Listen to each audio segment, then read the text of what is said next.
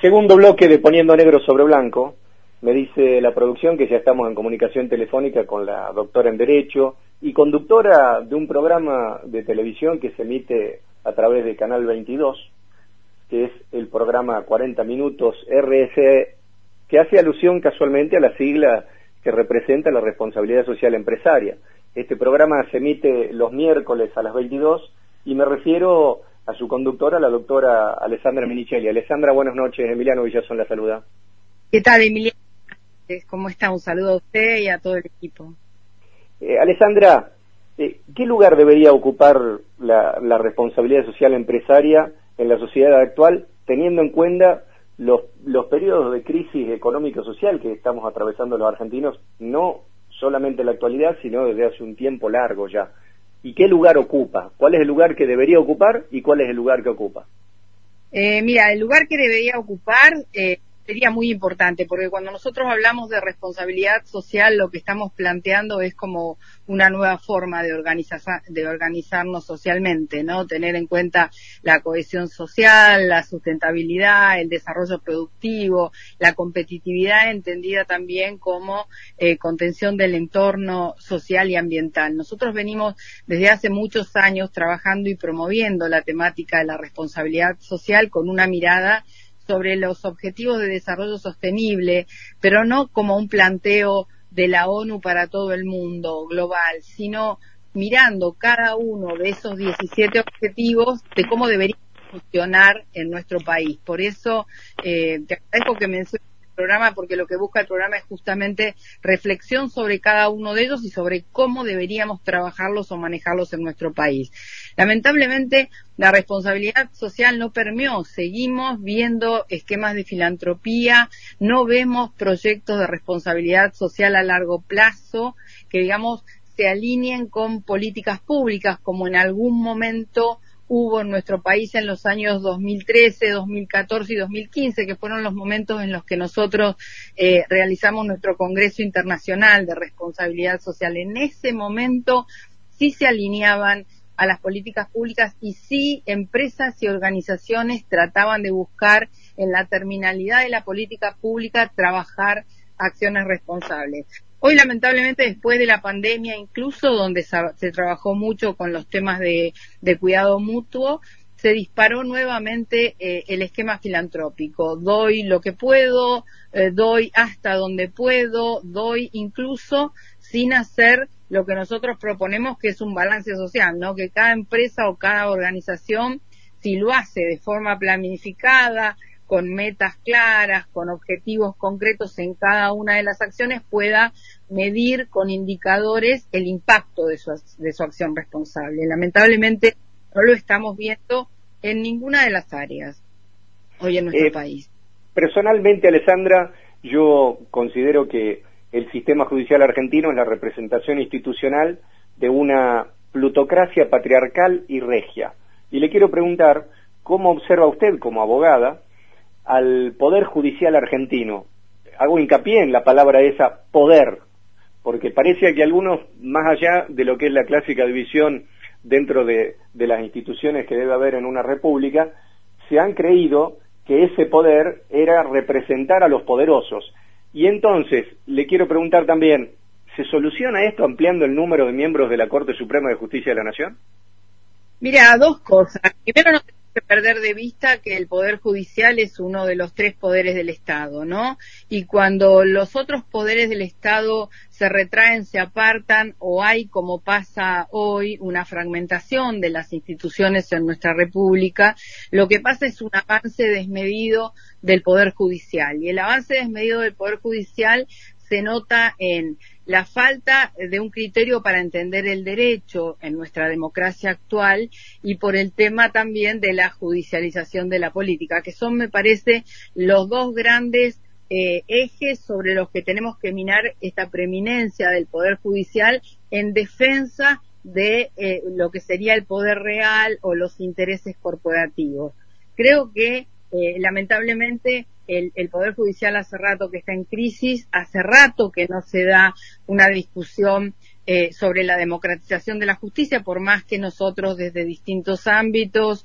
y estoy hablando de la multisectorial de derechos humanos, cuando llegamos, llevamos, y democratización de la justicia, cuando llevamos adelante tanto el 1F como el 5M, como marchas concretas para marcar eh, lo que estaba pasando con la crisis del Poder Judicial, eh, creo que han, eh, digamos, movilizado a parte de la sociedad, pero todavía la sociedad está inmersa en, problemas como más acuciantes, como el día a día, como comer, como la inflación. Entonces no se está viendo el daño que significa para toda la sociedad que el Poder Judicial solamente eh, esté defendiendo o esté invadiendo esferas de otros poderes para tomar decisiones. Eh, creo que este nuevo planteo que hay ahora de aumento de miembros de las Cortes para que tenga, de la Corte Suprema de Justicia, para que haya una representación federal, porque se está hablando de que haya un representante por provincia, que este es el planteo que estaban llevando los gobernadores ahora al Consejo Federal de Inversiones, es una propuesta del doctor eh, eh, que lleva ya eh, bastante tiempo y esperemos que en algún momento, o, que sea este el momento de, de, discutirlo, sería una solución importante. Pues no te olvides que a la Corte llegan temas vinculados al federalismo claramente, problemas entre provincias, problemas vinculados con la provincia y la nación, o sea, eh, algo que necesita de una comprensión eh, federal del tema, de mirar la realidad local sobre todo para eh, tomar las decisiones de equilibrio y de justicia que corresponde que tome el Poder Judicial, ¿no? Y también me gustaría que abordemos un tema que tiene que ver este, y, y toca transversalmente la realidad social argentina, que es el acceso a la justicia. Entonces la pregunta de cajón es, ¿quién se ocupa actualmente del acceso a la justicia? como aquel concepto básico e integrador del ser humano social. ¿Quién defiende, por ejemplo, a los invisibilizados o a aquellos condenados sin sentencia? Mira, el acceso a la justicia está tan en crisis como la justicia misma. Hoy por hoy, con solo mirar eh, la cantidad de eh, prisiones preventivas que hay, de presos sociales, de presos comunes, vos te das cuenta que efectivamente la función de la defensa oficial no está funcionando como debería, eh, no se está atendiendo el, tema del reclamo individual y el tema del reclamo colectivo. Hoy incluso estamos hablando también de acceso a la justicia para los temas ambientales y nadie lo está mirando. Hay muy, muy pocas provincias que están teniendo, por ejemplo, policías ambientales eh, para controlar el tema del daño terrible que produce eh, la, explotación eh, indiscriminada de los recursos en general y de los recursos naturales. Y la verdad que el acceso a la justicia está tan en crisis como la justicia misma. ¿Y cuáles son los aspectos dentro del, conjunto de desigualdades que, que, a diario asistimos los argentinos, ¿cuáles son los aspectos más desiguales en la vida cultural, social, científica y jurídica entre hombres y mujeres, Alessandra? Mira, yo creo que eh, afecta por igual a hombres y, mujeres eh, tanto eh, la, falta de acceso a la justicia como la falta de acceso a, lo, a, los derechos más elementales te diría, si se quiere, los bienes, primera necesidad del ser humano. Hoy por hoy, eh, cualquiera que tenga un problema puntual, si se quiere, y, está muy, muy de moda hoy el tema de las violencias de género y demás, gestionar cada uno de los temas eh, lleva a pasar por distintas etapas, en algunos lugares más desarrollados que otros, en el país federal estoy hablando, eh, y puntualmente una definición que que, digamos, en los mismos plazos de resolución que tienen todos los temas en la justicia. No hay, eh, digamos, la aceptación de un derecho y la posibilidad del reclamo y resolución inmediata. Y esto eh, es algo que afecta eh, a alguien que tiene un problema mínimo a resolver hasta alguien que tenga un problema más sensible. Los tiempos de la justicia están siendo demasiado eh, demasiado largos y la accesibilidad, no hay eh, inmediatez en la resolución del problema y en quién debería resolverlo. Fíjate lo que está pasando con los juicios del ANSES también, que no, que no se resuelven, que a veces hay sentencia y también se dilatan burocráticamente. Eh, es, un, es un tema bien preocupante. Y en este, en este sistema, podríamos decir así, o, o status quo imperante de desigualdad a la cual estamos haciendo referencia, yo creo que estamos inmersos también en, algo así que eh, podría definirse como un, patógeno de la gravísima situación de violencia de género que actualmente enfrentan las mujeres, los grupos trans, los travestis. Eh, y entonces le quiero preguntar, ¿cómo se revierte este cuadro de situación? Porque partimos de la desigualdad, pero ese, ese patógeno que es la desigualdad genera después situaciones de violencia extrema que le hace perder la vida a, esta, a estos grupos que acabo de mencionar. ¿Cómo se revierte eso, Alessandra? Eh, yo creo que una de las formas de revertirla es cuando hay un reconocimiento de un derecho, tiene que haber la posibilidad de ejercicio o la posibilidad de defensa concreta de ese derecho. Yo el otro día estuve trabajando en una de las entrevistas vinculadas a los temas de género eh, con, un entrevistado eh, en relación a eh, que ahora se les ha reconocido el acceso laboral a estos grupos, a estos colectivos necesitados de protección especial, como son claramente trans,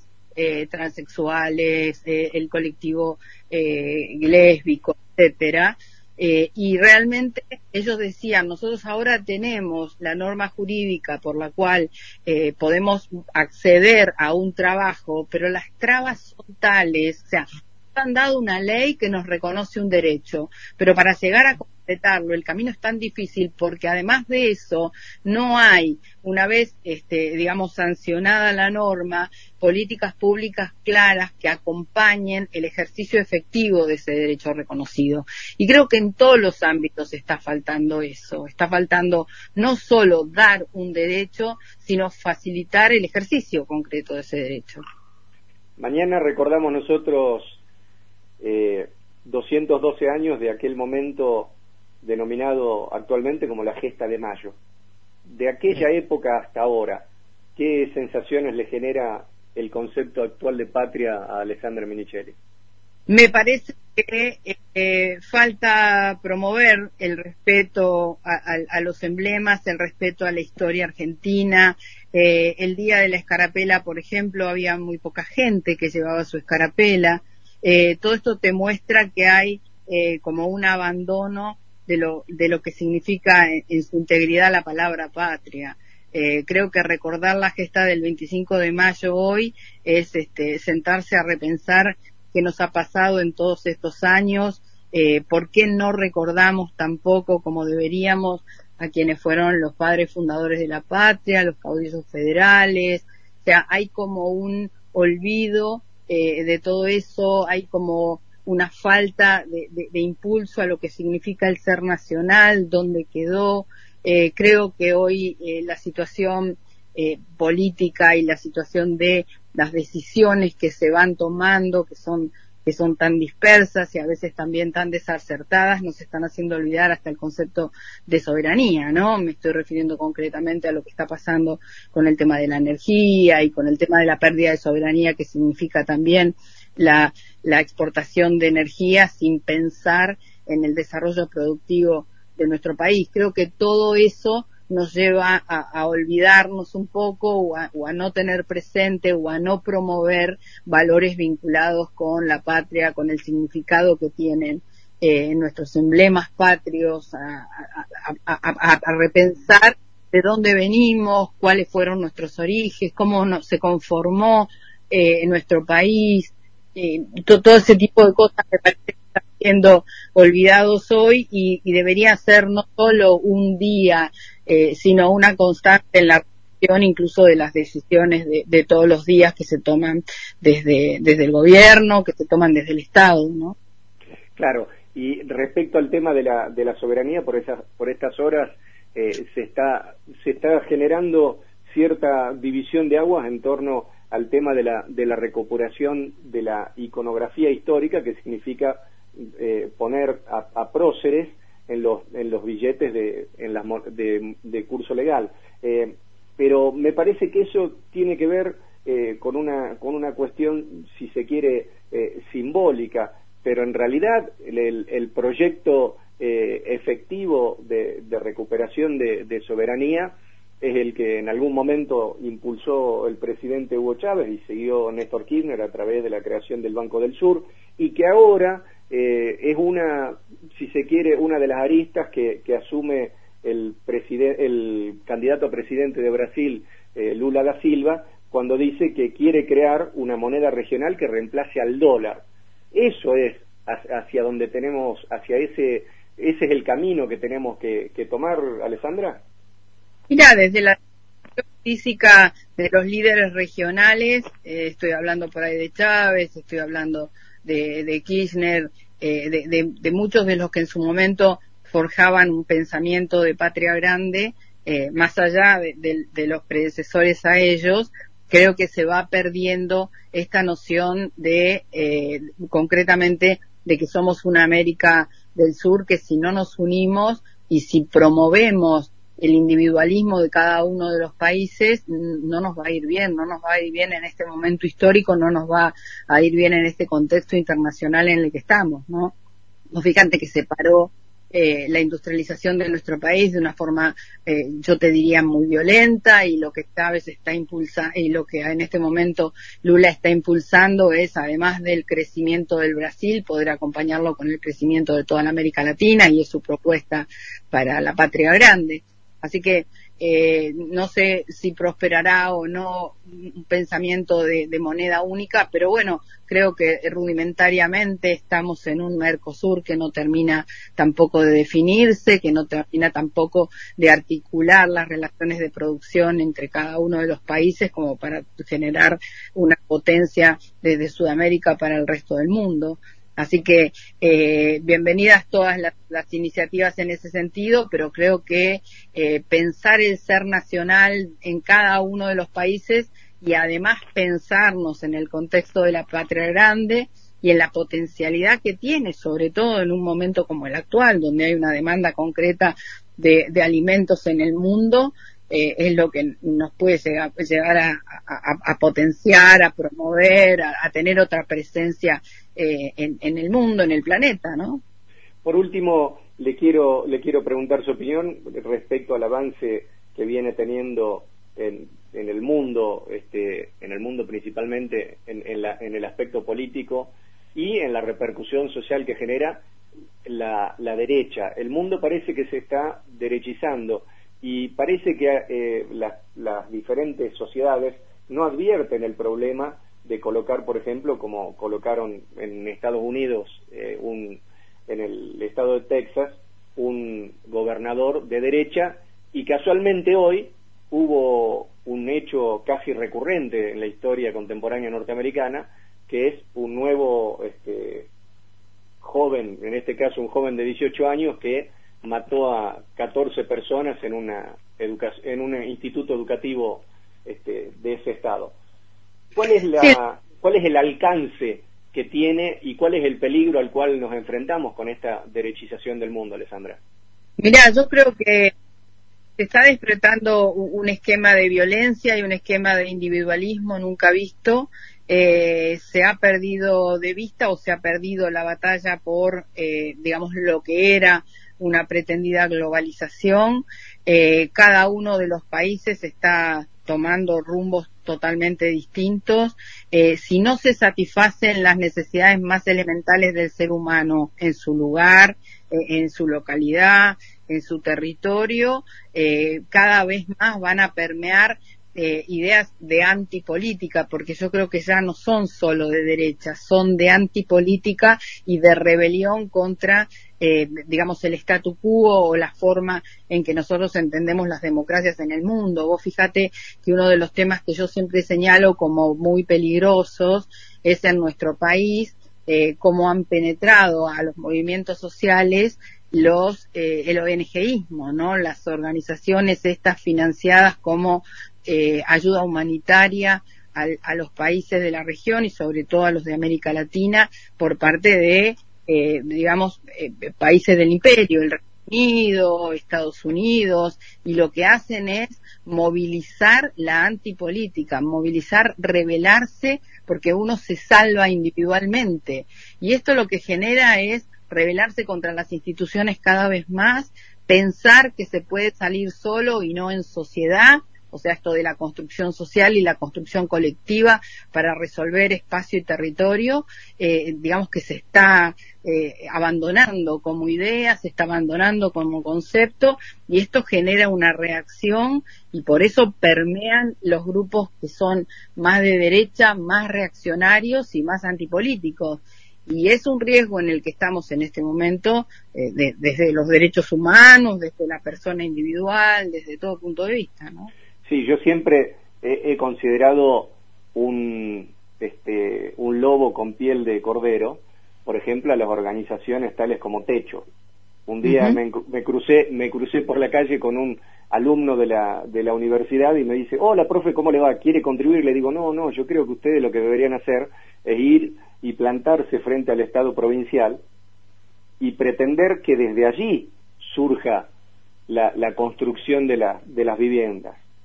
Bueno, por supuesto, el, alumno mío no lo entendió y pensó que era simplemente una, una cuestión de mezquindad de mi parte. Pero efectivamente, como está diciendo usted, lo que se está promoviendo es un Estado ausente. Y entonces, este, ese, ese es el cuadro de situación en el cual, al cual nos enfrentamos. Sin embargo, el Estado no hace nada para recuperar su papel.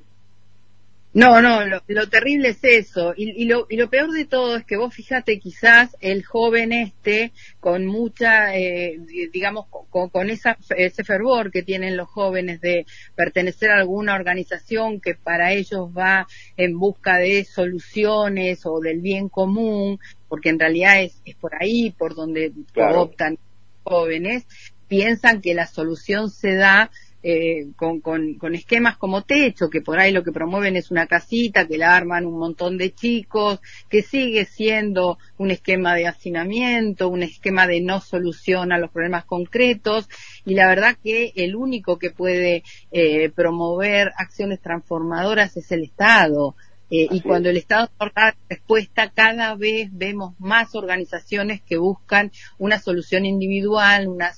solución desarticulada, una solución que en realidad no es solución y sobre todo que vienen con esta eh, especie de adoctrinamiento en el sálvese quien pueda. Vamos por la economía popular, hacemos esto porque el Estado no está. O sea, vamos tomando lugares que van abandonando esto de que el Estado es la, es la, es la sociedad políticamente organizada y jurídicamente organizada, eh, digamos, peleando por sus derechos, peleando por el reconocimiento y peleando por políticas públicas activas. Y cuando el Estado no está cumpliendo su rol, que es lo que está pasando, desarticuladamente cada, en cada región eh, del país vemos que eh, estas organizaciones empiezan a avanzar y sobre todo son después, eh, digamos, eh, carne de cultivo para eh, reaccionarios desde la política que con planteos antipolíticos terminan colonizando el sentido común de todos estos jóvenes, ¿no? Clarísimo, Alessandra Minichelli. Le agradezco la entrevista una vez más y siempre es un gusto conversar con usted. Bueno, gracias Emiliano, un gusto para mí también y saludos a todos. Bueno, igualmente.